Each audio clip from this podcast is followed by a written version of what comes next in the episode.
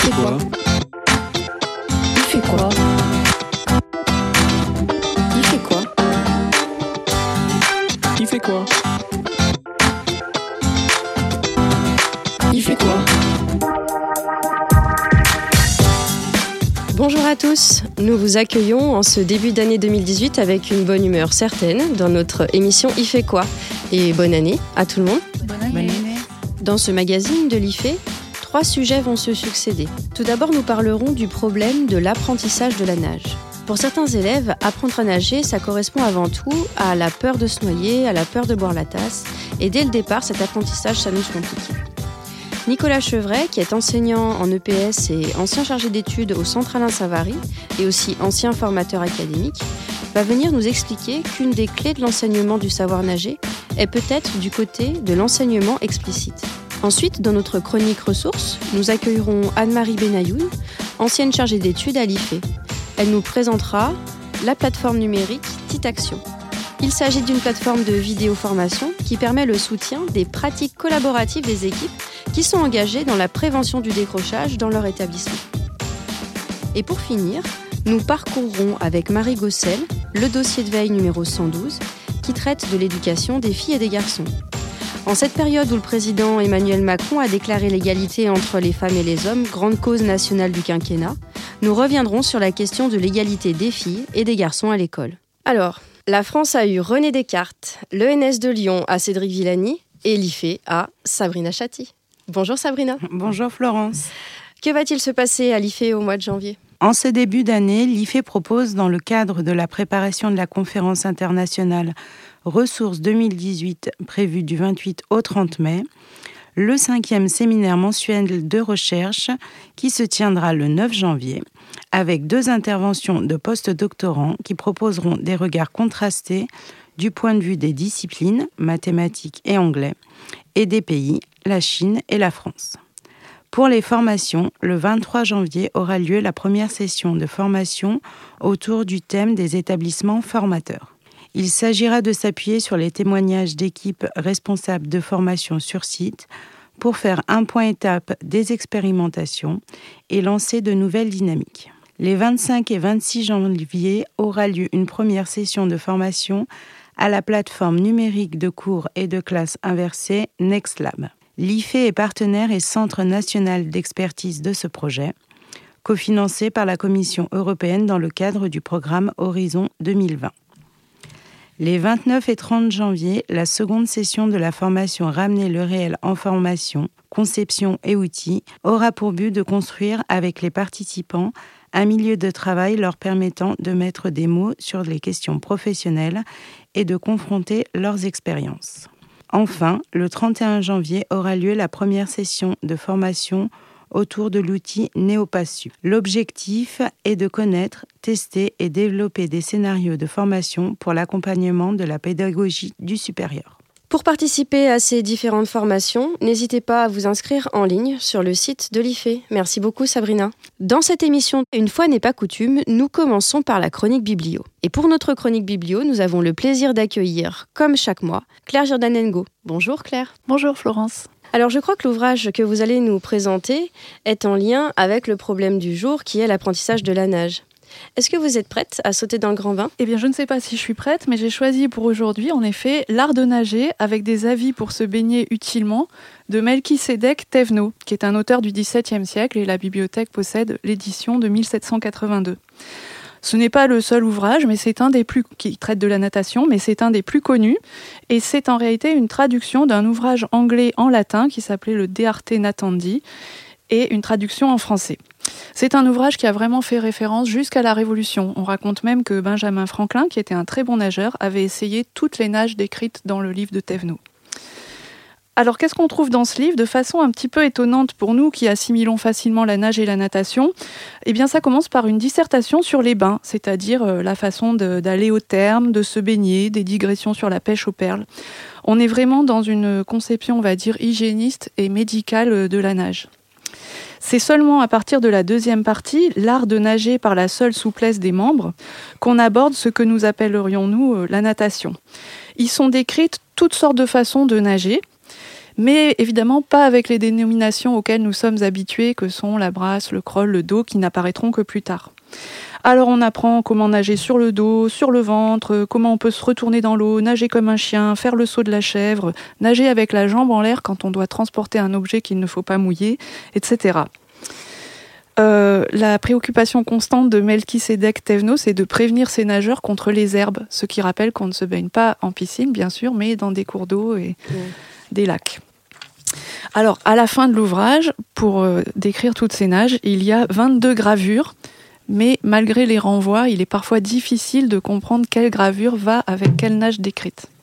Il n'y a pas de progression pédagogique dans ce traité, pas d'exercice recommandé, il n'est jamais fait mention de la vitesse de propulsion, de l'exploit sportif ou euh, de la musculature parce que ce n'est pas l'objet, mais c'est vraiment une sorte de répertoire des pratiques de nage qui ont toutes un objet qui leur, est extérieur, c'est-à-dire soit le jeu, soit la discipline militaire, soit la santé, la sécurité. Donc au sens strict, on peut dire que la natation, telle que nous la concevons, évidemment, n'existe pas encore.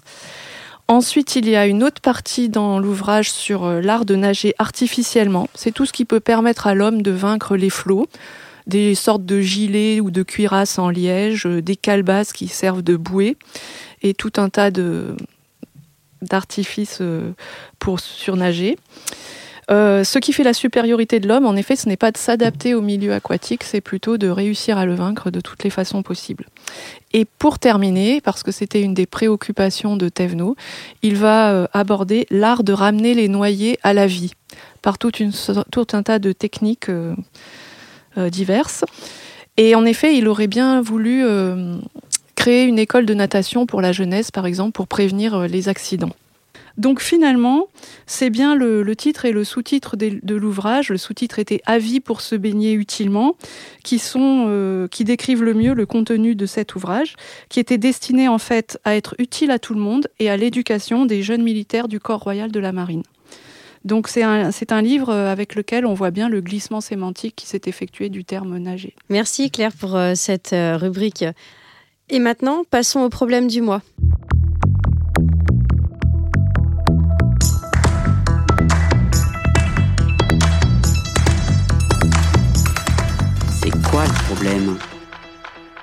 Pour certains élèves, apprendre à nager correspond avant tout à la peur de se noyer, à la peur de boire la tasse.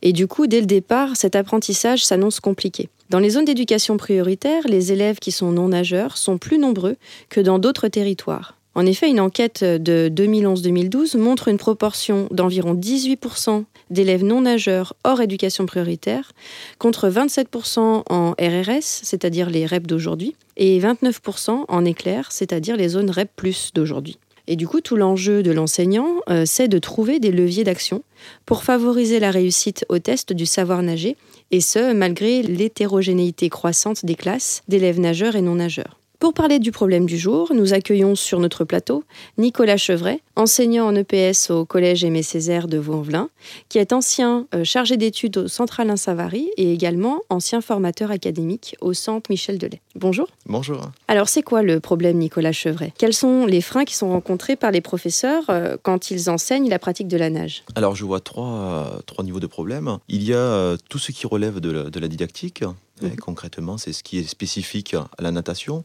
vous l'avez bien dit, hein, c'est tout ce qui est de l'ordre de la peur de, se noyer, de s'enfoncer dans l'eau, de, ne pas remonter, de la compréhension aussi de ce que peut être la flottaison, et puis tout ce qui est moteur. Il y a aussi tout ce qui est de l'ordre du, pédagogique. Les séances de, natation sont des séances très courtes de 35 à 45 minutes dans l'eau. Oui, c'est peu. C'est très très peu, des formats très très courts euh, et dans des conditions vraiment très difficiles, hein, en qualité sonore médiocre mhm. en, natation. Donc ce qui fait que des, temps sensibles de séance, hein, les temps sensibles que peuvent être euh, l'entrée en tâche, la passation de la consigne, euh, les bilans collectifs, la relance en tâche, les, les dernières minutes de cours, sont des temps très très sensibles et exacerbés. Donc ça, c'est un deuxième niveau de problème. Et puis finalement, le troisième niveau que, l'on a pu relever, euh, dans un contexte didactique et pédagogique euh, vraiment très très complexe, la prescription, la recherche, le métier euh, nous encouragent en éducation prioritaire à l'enseignement explicite. Aussi se pose un dilemme de métier très très fort, c'est de se dire comment proposer un enseignement explicite du savoir nager pour une activité dont le format de séance et le contexte euh, sont très contraignants, voire trop contraignants. Alors, du coup, vous nous parlez de l'enseignement explicite. Est-ce que vous pouvez euh, nous expliquer en quoi consiste euh, cette méthode? Donc euh, très rapidement, l'enseignement explicite, on se rend compte qu'en éducation prioritaire, nos élèves, voilà, pour, pour aller très vite, mélangent but et enjeu de tâche. Mhm. Eh, par exemple, lorsque l'on fait, lorsque l'on demande aux élèves de faire, la, de faire la planche, de faire l'étoile, les élèves vont vous dire oui, j'ai fait la planche, j'ai fait l'étoile. Mais derrière, l'enjeu, c'est de travailler la flottaison. Mhm. Donc, euh, l'enseignement explicite, voilà, lorsque l'on a travaillé avec les enseignants, c'était de manière très très modeste, avec beaucoup de prudence. On s'est dit que l'on allait travailler d'abord sur enseigner en explicitant, en partant de ce que les enseignants font de mieux au quotidien. Et pour ce faire, nous nous sommes concentrés sur les premières et les dernières minutes de cours. Mhm. Voilà, alors par exemple, sur les premières minutes de cours, vous avez beaucoup d'enseignants qui se concentrent à donner les objectifs. Mhm. Savoir où est-ce que l'on va. L'élève doit savoir où est-ce qu'il va. Il doit comprendre ce qu'il fait. Et lors des dernières minutes de cours, ce que les, choses, ce que les enseignants maîtrisent aussi, c'est une forme d'institutionnalisation qui est faite. L'idée, c'est de faire en sorte que les élèves retiennent l'essentiel de la leçon, l'essentiel de ce qui a été appris. Peut-être revenir aussi aux enjeux. Ben, des, exemples, des exemples concrets sur, sur les cinq premières minutes de cours Mhm. euh, qui peuvent être faites bon, ben, par l'enseignant en se disant voilà, aujourd'hui nous allons travailler sur des parcours, sur l'enchaînement des parcours, vous allez travailler sur vous immerger, aller au fond de l'eau, hein, soyons aussi dans le vocabulaire euh, de la natation, Mhm. soyons aussi explicites. Et sur les sept dernières minutes de cours, qui peuvent être faites par un enseignant, qui peuvent être faites aussi par, euh, par un élève, un Mhm. petit poussé, on pourrait prendre un exemple sur, sur la flottaison, hein, quand l'on demande aux élèves qu'est-ce que vous avez fait, qu'est-ce que vous avez appris? Les élèves vont vous dire bon, ben, j'ai fait la planche, j'ai fait l'étoile.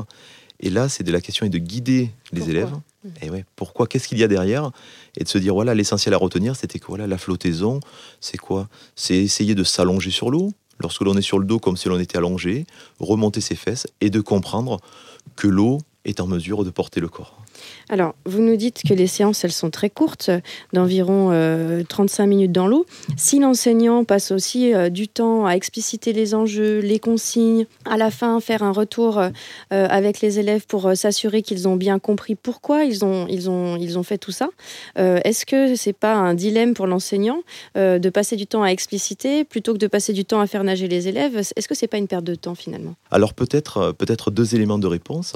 Comme on s'est dit, hein, l'enseignement explicite, c'est d'essayer de faire en sorte que les élèves, au-delà de faire, de finir, de réussir, comprennent ce qu'ils sont en train de faire. Mhm. Alors peut-être deux éléments de réponse, comme on se disait, c'est qu'il ne faut peut-être pas confondre l'action hein, qui maintient les activités, qui maintient l'élève finalement euh, en activité, euh, qui maintient l'élève, qui maintient les élèves dans le cadre, et l'activisme. Hein. C'est-à-dire nager pour nager, par Eh ben exemple, voilà, nager, nager pour nager. Mhm. Eh, Il ne faut pas confondre activité et activisme. Les élèves, alors pour pas faire de jeu de mots, ont besoin de sortir la tête de l'eau, Mhm. de sortir la tête du guidon et de regarder un petit peu et de comprendre aussi ce qu'ils sont en train de faire. Donc ça, c'est une première explication. Et puis une deuxième, alors ce sont 35 à 45 minutes qui se déroulent dans l'eau. Mais rappelons qu'un cours de PS dure deux heures. Mhm. Et par exemple, les temps de vestiaire, Mhm. les temps de transport, les temps de fin de cours ne sont pas des temps vides. Ce sont des moments qui peuvent être, euh, qui peuvent être investis par les enseignants justement pour ce travail euh, d'explicitation. D'accord. Comment est-ce qu'on peut expliquer que les, les enseignants soient toujours confrontés euh, au même problème Euh, C'est-à-dire que, que les élèves ont tendance à faire la tâche sans vraiment se soucier des enjeux, c'est ce que vous nous expliquez, et, que, et de ce qu'il y a à apprendre dans celle-ci. Euh, D'ailleurs, c'est valable en EPS, mais c'est aussi valable dans les autres disciplines. C'est valable, c'est valable ailleurs. Alors, on, on s'interroge sur la question de, de la formation. hein. En EPS, voilà, on sait, on sait les- la, la quantité de, de recherche, la quantité des, travaux qui, qui ont pu être, euh, qui ont pu être menés. hein. Et c'est vrai que l'on a tendance à se rattacher à ces travaux. Alors ces travaux, voilà, très, euh, très didactiques. hein. Mais euh, à côté de, tout ce travail euh, disciplinaire EPS, euh, il y a d'autres recherches qui, se, mettent en place, hein, avec du Sylviceb, du Gouagou, notamment sur cette question euh, de l'enseignement explicite. Et l'idée de, de cette formation, c'était de concilier enseignement du savoir nager et enseignement explicite, de manière, voilà, justement, à aller visiter, on va dire comme ça, visiter d'autres références, Mhm. au risque, effectivement, de déséquilibrer les enseignants, mais finalement, c'est déséquilibrer pour, euh, pour accentuer, pour approfondir la réflexion professionnelle. Donc pour vous, ce que vous êtes en train de nous expliquer, c'est que les formations euh, en EPS, euh, et sûrement aussi dans d'autres disciplines, sont avant tout euh, didactiques. Et que du coup, il faudrait pouvoir mettre au, sein d'une même formation des objectifs didactiques, mais aussi des objectifs pédagogiques. Mêler les deux. On va, on va le dire comme ça, ouais, ouais. Et justement, à titre d'exemple, donc cette année, nous avons eu une, une commission, donc une commission de bassin, justement pour parler de la formation continue. De plus en plus, nos formations, on va dire, euh, qui ont pour support des activités physiques et sportives et artistiques, vont être en lien avec des thématiques. hein. Hein, Par exemple, euh, SVT et EPI, Mhm. Euh, badminton et enseignement explicite. Voilà, se dire que si l'aspect didactique est très important, ben, l'aspect, on va dire, l'aspect pédagogique aussi. Mhm. Voilà, utilisons un petit peu les, les éléments de recherche, les éléments de métier, les éléments de prescription. Le tout toujours au service de la réussite à la fois des élèves et de la réflexion aussi, de la réflexion enseignante qui peut être très très riche. Eh bien, ce sera le mot de la fin. Merci Nicolas Chevret d'être venu nous apporter votre expérience et aussi votre expertise sur le sujet. Nous allons maintenant passer à la chronique ressources et nous accueillons pour cela Anne-Marie Benayoun. Bonjour. Bonjour. Alors vous êtes euh, ancienne professeure d'histoire-géographie euh, en établissement d'éducation prioritaire. Vous avez été également formatrice euh, à l'IUFM de Lyon, puis ensuite chargée d'études à l'Institut français de l'éducation. Vous êtes actuellement chargée de l'accompagnement du projet Titaction. Et vous allez donc nous présenter cette plateforme numérique, la plateforme Titaction. Est-ce que vous êtes prête à répondre aux questions très pointues de notre apprenti journaliste? Ça va être difficile, mais on va essayer. Alors c'est parti. Qu'est-ce que c'est? Eh bien, Titaction est une plateforme de vidéoformation qui propose de soutenir les pratiques collaboratives des équipes engagées dans la prévention du décrochage scolaire. On y trouve euh, 200 séquences filmées environ, euh, des séquences filmées dans des établissements du second degré, avec des séances de travail collaboratif, des vécus professionnels relatés par les acteurs eux-mêmes, des vidéos de chercheurs et d'experts pour approfondir le questionnement des praticiens et des textes pour accompagner la réflexion. C'est pour qui? Eh bien, la plateforme Petite Action est destinée aux praticiens de différents métiers réunis le plus souvent en groupe de prévention du décrochage scolaire, GPDS, et ceci pour traiter du parcours d'élèves en situation de décrochage. La plateforme s'adresse donc au personnel de direction, au personnel de vie scolaire et de l'action médico-sociale, aux psychologues de l'éducation nationale et aux enseignants. Elle s'adresse également aux formateurs, conseillers pédagogiques et référents décrochage chargés d'organiser des actions de formation au travail collaboratif. Comment ça marche? La plateforme se présente comme une boîte à outils, une boîte à Lego, dans laquelle un formateur peut puiser des séquences vidéo pour impulser la réflexion et développer la professionnalité des acteurs en abordant les questions vives qui se posent dans les établissements scolaires. Par exemple, faut-il garder un élève qui ne se mobilise pas alors que tout a déjà été tenté? Comment partager des informations sur sa situation? Qu'en est-il du secret professionnel? Comment échanger collectivement pour mieux coopérer? Et pour accéder à cette plateforme, il faut écrire à l'adresse mail que je vais vous indiquer assistance.tita@ens-lyon.fr. L'assistance Tita enverra alors, vous enverra alors vos identifiants et votre mot de passe. À quoi ça sert? Eh bien, les professionnels qui travaillent en équipe doivent trouver la meilleure solution possible pour un jeune en situation de fragilité scolaire. Ils doivent conjuguer les visions qu'ils ont de l'élève, de leur mission, de leur métier, avec celles des autres membres du collectif de travail. En somme, ils doivent travailler en intermétier. Ce travail entre professionnels de métiers différents ne va pas de soi, surtout lorsqu'on est confronté à l'urgence de l'action. Le travail collectif requiert de la formation. C'est dans ce but qu'a été conçue la plateforme Petite Action, soutenir l'action collaborative des personnels de l'éducation dans la prévention du décrochage des élèves. D'où ça vient La plateforme s'inscrit dans le cadre euh, du projet TITA qui rassemble cinq pays européens, la Suisse, le Luxembourg, l'Espagne, la Hongrie, la Slovénie. Il est soutenu par la Commission européenne en partenariat avec le ministère, la DGESCO. La plateforme s'appuie sur un concept développé au sein d'une équipe de recherche menée par Luc Reya, professeur des universités au sein de l'IFE de l'ENS. euh, son équipe a développé une première plateforme de vidéo formation, Néopass Action, dédiée aux enseignants débutants.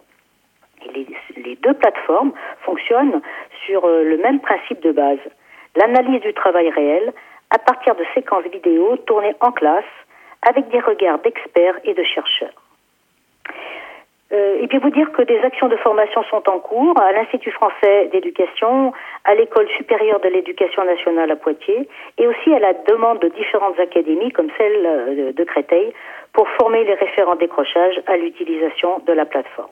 Nous sommes actuellement euh, pas mal demandés sur ces questions qui interpellent le travail collaboratif dans sa dimension intermétier. Eh bien, merci Anne-Marie Benayoun pour cette présentation, c'était très clair. Euh, je rappelle à nos auditeurs que vous pourrez trouver sur notre page de l'émission Il fait quoi? du mois de février le lien pour accéder à la plateforme Petite Action. Merci, au revoir. Au revoir. Sans transition, nous passons à la découverte d'un dossier de veille scientifique de l'IFE. De jour comme de nuit, l'IFE veille.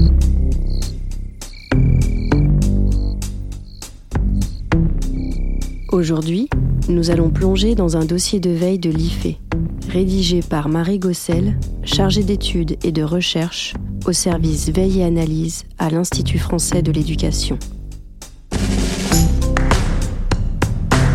Nous allons nous promener entre les lignes, picorer les mots, caresser les idées, sauter de page en page pour découvrir ce dossier.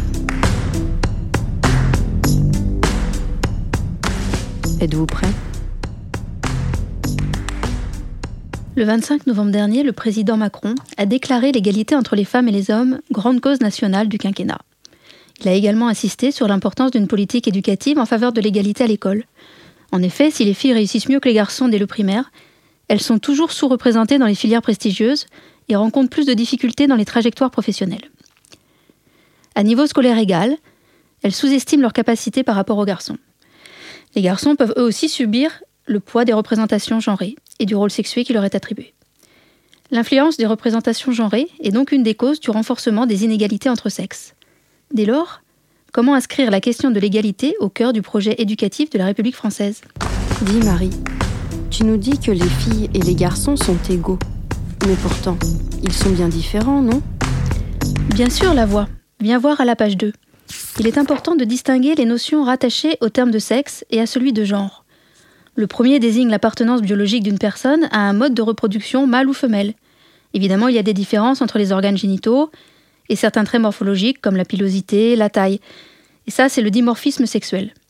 Mais chaque cerveau étant unique, il est tout aussi difficile de trouver des variabilités constantes entre cerveau mâle et femelle qu'entre individus, quel que soit leur sexe. La sexualisation du cerveau s'effectue au stade embryonnaire, mais uniquement de façon physiologique pour les fonctions de reproduction. Par ailleurs, la biologie des sexes est bien plus compliquée que la division femme-homme, mais ça c'est encore un autre débat. Grâce à ses propriétés de plasticité cérébrale, le cerveau se façonne en fonction du contexte, des apprentissages et des expériences vécues par les individus. Il faut savoir que 90% des connexions entre les neurones ne s'effectuent qu'après la naissance et le cerveau reste malléable tout au long de la vie. Mais le genre, lui, c'est une construction sociale, de ce que doivent être les femmes ou les hommes dans une société et une culture donnée. Les normes de genre peuvent donc être différentes selon les époques et les pays. Tu parles de représentation genrée. Mais qu'est-ce que c'est au juste? Regarde la voix à la page 4, je t'explique. Ce que certains présentent comme quelque chose de naturel est en fait un système de normes qui attribue aux femmes et aux hommes des conduites et des rôles qui les distinguent, mais qui aussi malheureusement les hiérarchise selon un système inégalitaire. Françoise Héritier, disparue récemment, appelait ça la valence différentielle des sexes, c'est-à-dire qu'on leur attribue une valeur différente. Les représentations genrées donnent naissance à des stéréotypes de genre, comme par exemple de dire que les filles préfèrent le rose ou que les garçons sont meilleurs en foot. Il est ridicule de penser que le fait d'aimer telle ou telle, telle ou telle couleur serait inscrit biologiquement chez les humains. D'ailleurs, le rose était une couleur considérée masculine au XVIIe siècle. Quant au sport, on pourrait dire que les filles, étant dès leur plus jeune âge entravées par des jupes ou des talons, ou le fait qu'on leur interdise de se salir ou d'abîmer leurs vêtements, et quand elles le font, elles sont qualifiées de garçons manqués, cela ne les incite pas à développer leurs compétences sportives. Et à ce propos, les footballeuses lyonnaises montrent bien que bah, si les filles peuvent être meilleures que les garçons. Si j'ai bien compris, tu nous dis que le système scolaire renforce aussi les inégalités entre filles et garçons Mais comment? Dans le contexte scolaire, les catégorisations sexuées prônées par la société peuvent être associées à certaines disciplines, comme de dire que les filles sont meilleures en français et les garçons en maths. Et ça, ça joue sur les sentiments de compétence et d'estime de soi des unes et des uns. Cela impacte aussi la réussite scolaire et l'orientation professionnelle. C'est ce qu'on peut voir à la page 11. C'est à ce moment-là que l'école dit aux filles ou aux garçons qu'elles seront plus à leur place, plus à l'aise dans telle ou telle filière, comme les filières littéraires ou euh, les filières de soins à la personne. Les enseignants reproduisent eux aussi, souvent inconsciemment, ce traitement différencié en fonction du sexe. Des études ont d'ailleurs montré que les professeurs accordent plus d'attention et de temps aux garçons et incitent ces derniers à plus d'autonomie. Ils sont également plus souvent interrogés et sollicités, surtout si le nombre d'élèves est important dans la classe. Les compliments et encouragements des équipes éducatives portent plutôt sur leur performance, alors que les filles sont félicitées sur leur conduite, leur écriture ou leur assiduité. Les enseignants tolèrent plus l'indiscipline des garçons. Ces stéréotypes, qui sont aussi véhiculés par les médias et l'environnement social comme la famille, peuvent avoir un fort impact sur le développement personnel et professionnel. Ce dont on est sûr, c'est que les élèves qui réussissent le mieux, filles ou garçons, ce sont souvent ceux qui ne se conforment pas aux stéréotypes sexués. Je ne comprends pas. Si l'école est mixte, alors les filles et les garçons ont bien les mêmes chances. C'est plus compliqué que ça, la voix. Viens voir à la page 16. Depuis les années 1970, la mixité sexuée est obligatoire en France, mais aujourd'hui, on s'aperçoit qu'elle ne produit pas automatiquement l'égalité des sexes. La mixité ne veut en aucun cas dire égalité. La réalité dans la classe est le reflet de ce qu'il se passe dans une grande majorité des familles, à savoir une éducation plus ou moins sexuée, centrée sur les rôles sociaux de genre. La socialisation différenciée des filles et des garçons donne naissance à des stéréotypes, souvent largement partagés par les parents, mais aussi par les professionnels de l'éducation, qui postulent que les filles et les garçons n'ont pas les mêmes capacités, ni les mêmes attitudes, dans l'accomplissement de certaines tâches.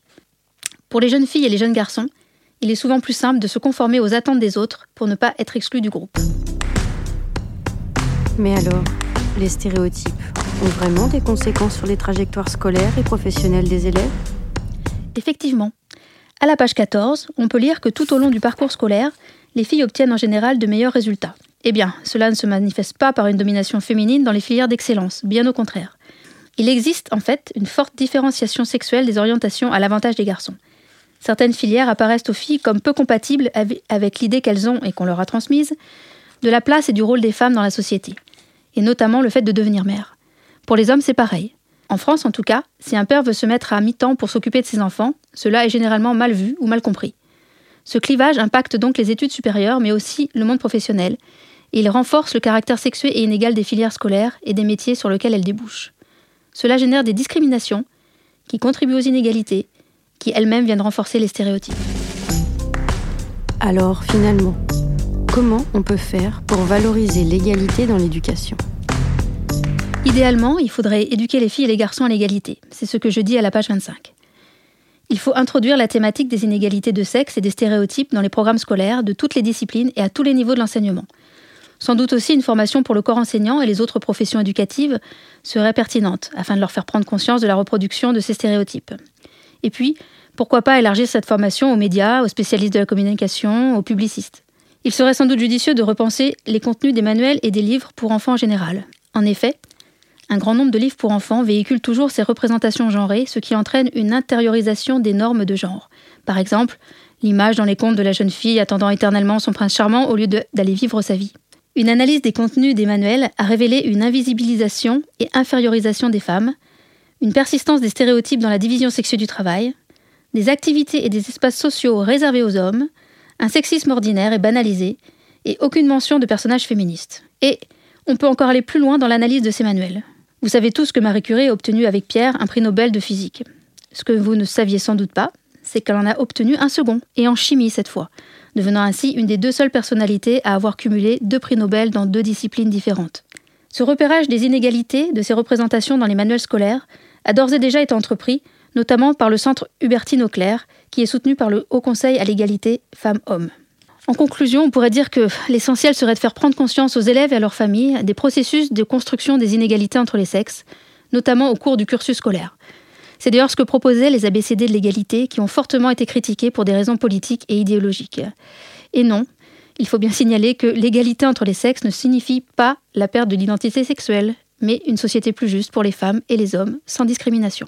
Et pour aller plus loin, retrouvez ce dossier dans son intégralité sur le site de l'IFE, rubrique Veille et analyse, en cherchant le numéro 112. C'est la fin de cette émission. Merci à tous et à toutes. Et je voudrais remercier chaleureusement Diane Béduchot, notre stagiaire qui est élève à l'ENS de Lyon et qui m'a aidé à préparer cette émission. Merci aussi à Sébastien Boudin, à la technique, qui nous a accompagnés en 2017 et qui nous suit en 2018 également. Sachez que vous pouvez retrouver toutes ces informations sur les sujets que nous avons abordés dans cette émission sur le site de notre web radio Cadécole à l'adresse suivante ife.ens-lyon.fr. On se retrouve au mois de février pour le prochain épisode de fait quoi À bientôt